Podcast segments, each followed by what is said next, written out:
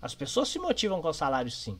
Se você puder aumentar o salário dela todos os dias, se você puder aumentar o salário dela todos os meses, talvez de três em três meses, talvez de seis em seis meses, sim, você vai dar um gás nas pessoas, elas vão ficar motivadas, interessadas, porque a cada período está entrando um pouco mais de dinheiro. Agora, eu desconheço empresas que consigam fazer isso. Empresas que consigam fazer esse tipo de motivação, vamos dizer assim, o tempo todo com a sua equipe. Não é possível. Infelizmente, não é possível, independente da quantidade de funcionários, de colaboradores que essa empresa tem, independente do nível salarial atual vai chegar em um momento que isso não será mais possível fazer. Então, sim, é preciso ter um salário justo, é preciso ter um salário que faça com que as pessoas tenham interesse de estar na sua empresa.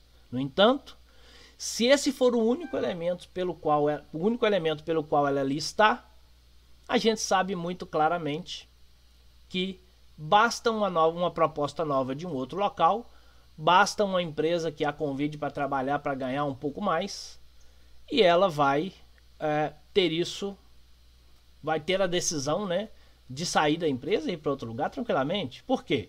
Bom, se o único motivo que faz com que ela esteja na sua empresa é o salário, e agora eu tenho uma outra empresa que me oferece uma condição melhor, por exemplo, uma, uma condição financeira, uma condição de sobrevivência, uma condição para que eu tenha uma condição material melhor, a tendência, sem dúvida alguma, é que agora eu vou para lá. É a única variável de decisão. As empresas que conseguem reter talentos, que conseguem desenvolver pessoas e reter talentos, são pessoas que empresas que oferecem condições um pouco além do que simplesmente o salário daquela pessoa.